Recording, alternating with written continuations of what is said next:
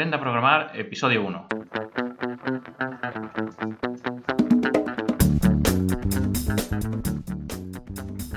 Muy buenos días a todos y bienvenidos al primer episodio de Aprenda a programar, el podcast, el programa donde hablamos de todas las herramientas, lenguaje de programación y buenas prácticas que utilizo en mi día a día.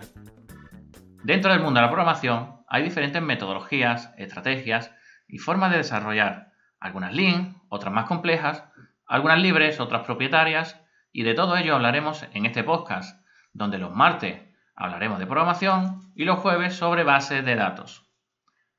En estos momentos he contado mi declaración de intenciones sobre este podcast y también os quiero hablar un poquito sobre mí. Mi nombre es Emilio Pérez, he trabajado como programador, he sido empresario, jefe de proyecto, formador, he pasado por casi todos los roles que puede tener una empresa de desarrollo y además he impartido formación sobre ello. Dispongo de varias certificaciones relacionadas con el mundo del desarrollo, de las bases de datos y de las buenas prácticas. Y además soy Most Value Professional, es decir, MVP, de una empresa de desarrollo de software llamada Embarcadero.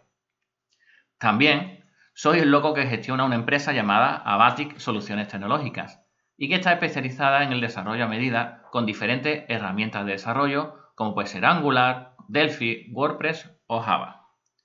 Mi principal objetivo es ayudar a todas aquellas personas que quieran comenzar en el mundo de la programación, debido a los constantes cambios que están teniendo y nuevos lenguajes que están apareciendo, y que con una buena base podemos adaptarnos a cualquier paradigma que, que aparezca en el mercado. Además de todo ello, vamos a pasar un buen rato hablando de nuestra experiencia, de vuestro feedback, de vuestros problemas, de nuestros problemas, en definitiva, de todo lo que queráis escribirme y de todo lo que se me ocurra tratar en el podcast.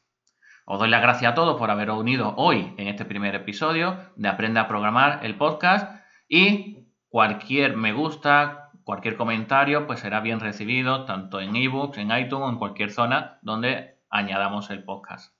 Chao.